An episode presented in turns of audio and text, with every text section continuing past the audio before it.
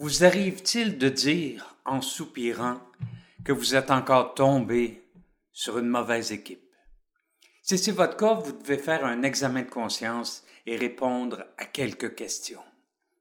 Je donnais récemment une conférence sur les caractéristiques des équipes gagnantes et, lors de la pause, un participant est venu me voir pour me dire qu'il n'était pas chanceux parce qu'il était encore tombé, il avait encore été parachuté dans une mauvaise équipe.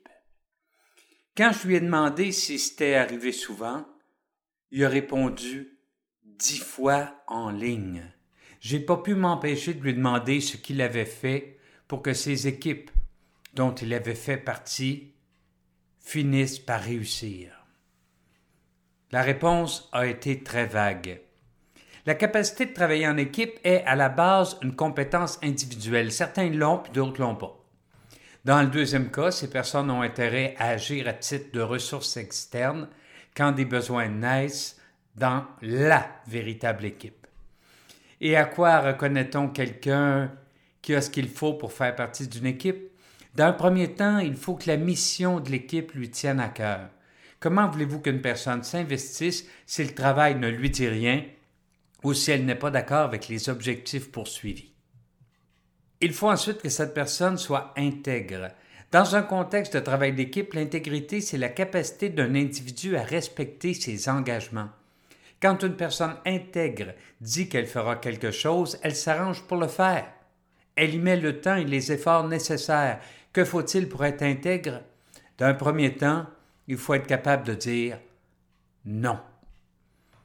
Si votre emploi du temps est surchargé et qu'on vous propose un mandat, dites que vous ne pouvez pas l'accepter parce que vous devez faire telle chose pour telle date. Mentionnez que si vous acceptiez ce nouveau mandat, ce serait le travail de toute votre équipe qui serait ralenti.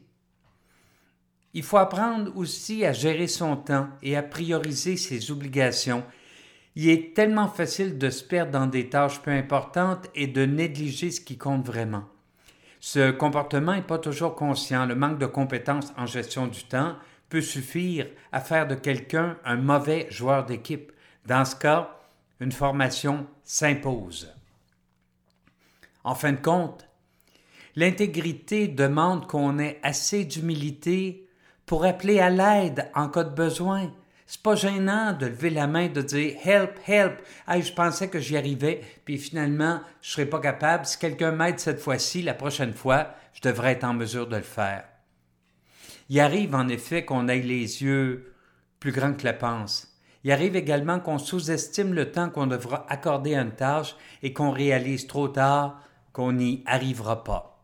Alors, avant de dire que vous êtes tombé sur une mauvaise équipe, demandez-vous si vous avez été à la hauteur.